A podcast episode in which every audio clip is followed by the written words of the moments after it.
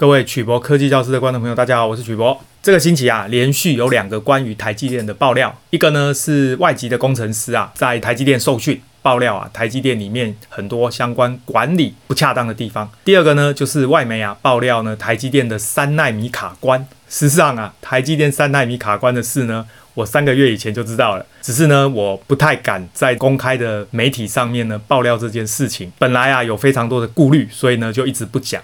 但是呢，这一回啊，被外媒已经爆料出来啦，已经不是秘密了，所以就可以来谈一谈。但是呢，外媒啊爆料台积电三奈米卡关，却没有说它是怎么卡关，什么东西困难。所以啊，我们今天啊就更深入的要追踪一下，到底台积电呢，它目前在营运上，还有在制成三纳米上面呢，遇到哪些问题需要留意去改善的。我们今天的题目啊，就是台积电三纳米为何卡关？外籍工程师的分享只是小菜。台积电啊，真正的危机在哪里？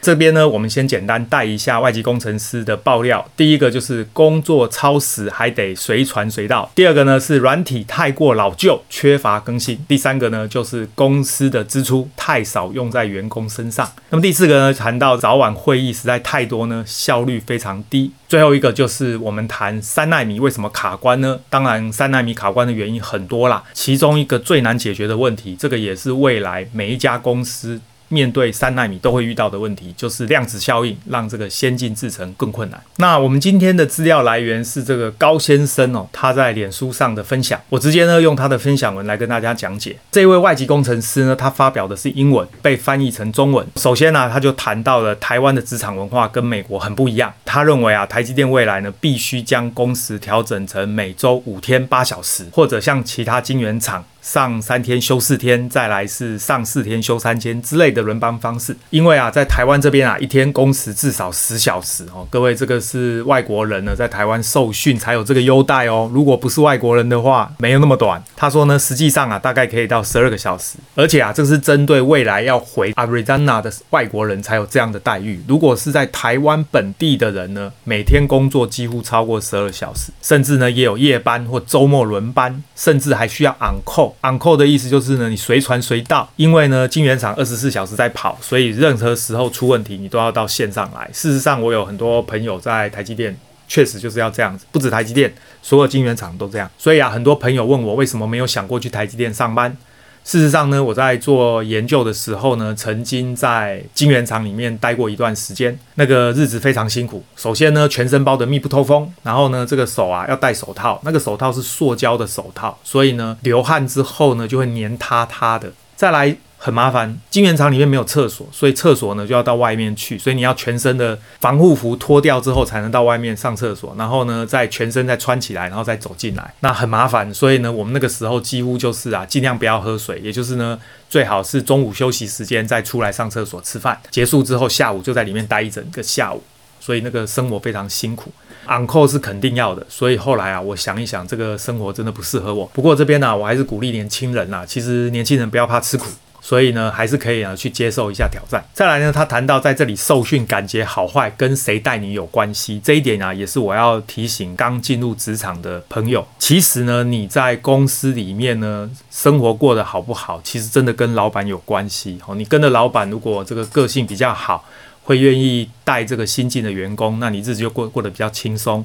可是呢，如果遇到非常 tough 的老板呢，其实呢就会比较辛苦。但是有的时候呢，太轻松。太 easy 的老板对新人来说也未必是好事，因为呢，你没有承受到一点压力，可能呢，有些人呢比较没有那么自我要求，反而会学不到东西。那老板呢太 tough 了，其实呢也不好相处，很辛苦。我个人认为呢，老板其实还是中等，就是有的时候要给一点压力。但是呢，要有耐心跟热忱去指导新进的员工哦，这样是会比较好。外籍工程师提到，他说有的时候遇到事情有点杂乱了，但基本上不会太意外。但是呢，他不知道他在学习的这些设备跟每天的工作是不是真的有用。再来提到台积电不是很重视个人自由，因为呢，他说公司啊给这些美国受训的员工住宿舍，很多规定要遵守，还有门禁，超过一定的时间就不能有访客。那如果你是选择长期住宿，就要住得比较远，要花很多时间在通勤。这个部分呢，台积电有出来说明了，他说可能是因为疫情期间呐，所以有比较多的规矩要遵守。那外籍工程师可能自由惯了啦，所以一下子不习惯哦，这个确实有可能。造成一些误会。那再来就是他谈到对管理阶层的建议，他说啊，台积电的这个软体实在太老旧，他相信台积电不是唯一这样的公司。那因为制造业呢，不像软体业会天天去更新这个软体啦，这个是正常的。各位知道台积电的设备啊，有一些成熟制成的设备，那可能已经用了。五年、十年了，这么老旧的设备，你要它去更新软体，你就要停机。那一停机呢，就是损失。所以我想呢，如果这个设备 run 得好好的，你就不会想要去更新软体。所以呢，他这边提到了所有的程式变得好用是去更新软体。但是呢，他说人呢会喜欢美感的软体，不是没有道理的。那他说呢，大公司不见得会想要把软体做好，至少呢要一些基本的功能，有美感的使用界面，让使用者呢用这些软体可以节省上班时间，提升效率。不过呢，这一段我。我认为那是这是他个人的感受，因为我刚刚说过了，一台五年、十年的成熟制成的设备，如果没有出过任何问题呢，不会有人想要去更新软体，因为一更新软体就得停机，停机呢又要做损失，而且呢，软体一更新之后，搞不好再上线又遇到一堆问题，又要在那边一直调整参数。我觉得以公司的角度呢，确实制造业跟软体业是不一样的，所以我倒认为呢，台积电。没有常常去更新软体这件事是可以理解的。当然，没有常常更新软体，还是会有一些问题。我待会再来讲。他这边提到啊，甚至台积电可以自己拥有内部的软体开发团队。这样呢，可以省下非常多员工的加班费。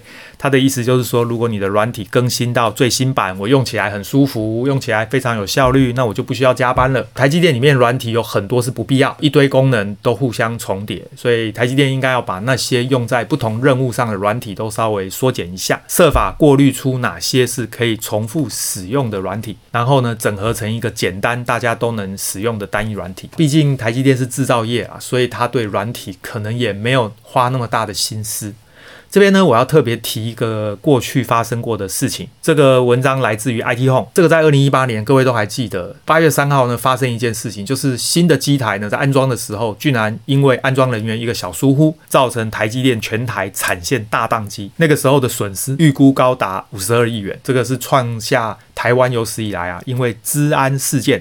造成的损失最大的金额，甚至延迟了新款 iPhone 的出货。到底发生什么事？它就是呢，新机在安装的时候啊，不小心呢，让病毒呢混到他们的系统里面，所以呢，机台还有自动搬运系统跟电脑都感染到这个病毒。这个病毒啊，是一个勒索病毒。这个 WannaCry 呢，它是一个变种的病毒。台积电呢，这些设备用的作业系统都是 Windows 7，那因为有点老旧哦，所以呢。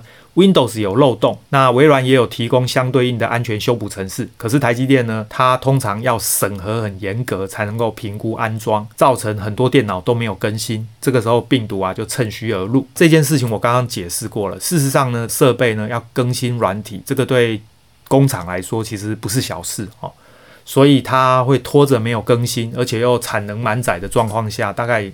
这种事情就会被延误，没有更新的结果，很可能就会造成这种被感染病毒的风险，所以这个是他的问题。当然两难呐，哈，需要去平衡。再来呢，这个外籍工程师谈到他加入台积电的理由，就是想要做一个工程师，有热情呢去改善人类的生活。那因为半导体这个东西非常神奇啊，半导体一直在改善人类的生活，而且台积电对世界的影响呢，似乎跟他带给员工的不一样。他这边马上就要回来讲，他说啊，台积电这样的公司支出其实很小一部分真正用在员工身上，大部分的钱呢都在维修设备、装机，还有做实验晶圆等等。他大概就是在抱怨啊，说台积电对员工的照顾不够。而我老实说啦，以员工福利来说，我相信 Google 做的当然会比台积电更好，因为外商公司通常对员工福利是支付的比较多，付出的比较多。台积电把它的资源呢都放在维修设备跟实验晶圆等等，这个是非常合理的。大家想一想，这个就是台积电成功的原因嘛？台积电一定可以找到更多的员工来帮大家分担工作，让员工可以回家，并且有符合常理的时间陪伴家人，同时也有不错的福利。所以呢，他认为呢，台积电至少要在 Arizona 做到这一点，不然呢，台积电在招募人才怎么赢得了在旁边的 Intel？话是这么说啦，但是相反的，各位就发现呢，台积电的竞争力就来自于这里。Intel 呢有非常好的福利，同时也有很多的员工，大家可以分担工作，每个人都可以很早回家休息。可问题是，这样的公司就没有竞争力，所以各位看到它东西就做不出来。所以这个事情其实就是一体的两面。我常常说呢，台湾之所以啊能够有台积电这样的公司，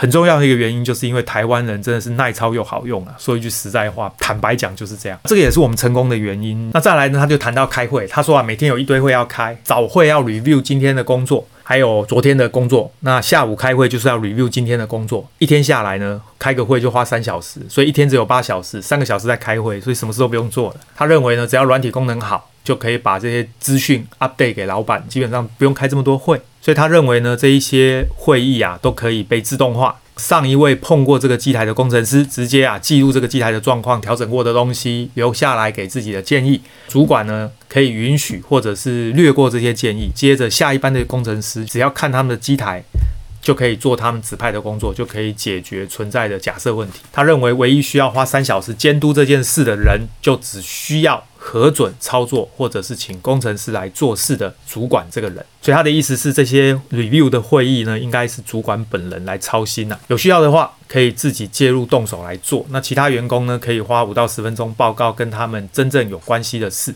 我大概可以理解，可能这种 review 会议哈，很多人在会议室里花三个小时，但是很多时候搞不好报告的事都跟他没关系。坐在里面发呆了，大概是这个意思啊。台积电呢，可以用软体把这些东西自动化，可以解决高工时的问题。所以他说，台积电上班的台湾人真的没有比每天上班八小时的美国人还要有效率。这句话我是质疑的哈。怎么说呢？每天上班八个小时的美国人真的有效率的话，Intel 就不可能会做不出东西来啦。哦，所以实际上呢，我觉得科技业很竞争啊，适度的压力，事实上呢，也是公司成功的原因。当然，这些压力压在员工身上，这个就是员工的抗压性的问题啦。这边他说到呢，大部分的人呢是把时间浪费在没有实质意义的工作上面。最后就谈到这个台积电用来培训员工的这个 e-learning 系统，他说呢超烂哈。根本就应该直接把它砍掉。他认为呢，台积电应该对所有员工做匿名调查，特别是来受训的美国人。大家呢对这个 e-learning 的系统的使用心得，大概就会觉得这个系统不好。我想每个公司都有 e-learning 的系统啊。以前我在外商公司也有 e-learning 的系统，确实有的一些东西我们是觉得做的不是那么到位。这个我觉得是台积电可以内部去考量，看要如何处理。接下来呢，我们就来看一下台积电三纳米卡关。这是今天《工商时报》的新闻。台积电的总裁才才在上个月法说会说呢，台积电三奈米进度卡关是谣言。没想到啊，今天那个外媒又在爆料说，台积电三奈米制程遭遇技术困难，所以呢，明年的苹果 iPhone 十四的处理器不会用三奈米，是 iPhone 呢连续三年使用同一个晶片制程，这个是苹果史上第一招。总裁在上个月。台积电法说会才说，这个三纳米制程符合进度，将在未来三个月内试产，预计呢在明年的下半年量产，二零二三年的第一季就会看到明显的营收。加强版的三纳米就是 N 三一，就是 Node Three 的 Enhancement，那在三纳米量产一年后呢就会进入生产。科技媒体啊，外国的媒体 The Information 呢，在星期二就报道，iPhone 十三内建 A 十五处理器是采用五奈米打造，台积电在跨入三奈米制程呢，面临很大的考验。这个分析呢，就指出啊，如果明年 iPhone 十四可以搭载最新的三奈米晶片，晶片尺寸没有增加，可是呢，可以拥有强大而且。更低功耗的处理器，但是很可惜，iPhone 十四恐怕没有办法采用三纳米。台积电苦战的结果呢，最后是 iPhone 处理器将连续三年，从二零二零到今年到明年，都用同一个制成。这是苹果史上第一次发生的情况，可能会导致部分的这个果粉呢会暂缓一年换手机，苹果的竞争对手就有可能有更多的时间赶上。尽管最新的制程延迟，台积电仍然呢是首家生产三纳米的业者，是超越 Intel 的厂商。先前市场传出苹果明年可能部分产品会用三纳米，那看起来好像不太可能。接下来啊，我们就来谈一谈台积电的三纳米是如何卡关。先进制程的步骤非常多，遇到的困难也很多。今天、啊，我们来谈一个最困难。不容易解决，而且也是所有的晶圆厂在做先进制程都会遇到的问题，就是所谓的量子效应。各位知道呢，当晶圆的制程呢越做越小，到三纳米以下，已经接近了原子的尺寸，这个时候呢，量子效应呢就会被特别明显的展现出来。在所有晶圆制程里面呢，最重要的步骤就是所谓的黄光微影，也就是啊，把光照上的图形转移到细晶圆上。这个时候啊。就会发生一个量子力学很重要的现象，称为不确定性原理。这句话什么意思呢？我们简单用一个比喻，这个光罩呢，其实就是有一部分不透光，有一部分会透光。那正常的状况啊，这个光呢打在这个光罩上，应该呢中间会有一个明显的界限，右半边呢被光罩不透光的部分遮住，所以应该是阴影；左半边呢没有被光罩不透光的部分遮住。就会是亮的部分，也就是这个界限呢，应该要非常的明确。但是啊，因为量子效应的关系，所以呢，这个界限呢会变得随机。讲量子力学，其实讲的就是几率问题。所以呢，这样的结果就会造成呢，同一块晶圆在不同曝光的区域呢，它最后啊。曝光的结果会不一样，这个问题怎么解决？事实上呢，这个问题解决非常困难，在于呢，量子力学是基本的物理学原理，这个呢必须想办法用工程上的方法来突破，这个就是它困难的地方。大家要记得，极紫外光用的是反射式的光照，所以我刚刚的说明呢，只是用穿透式的光照来简单的说明量子力学不确定性原理的概念而已，所以实际的状况并不是我刚刚讲的这样简单。最后呢，还有一个现象就是先进制程。事实上呢，先进制程的难度越来越高，成本呢也暴增，客户啊接受的程度呢会降低。现在这个时间点啊，是五纳米的制程，先进制程的重要性呢占百分之八十，先进封装的重要性呢占百分之二十。但是呢，到了三纳米以下。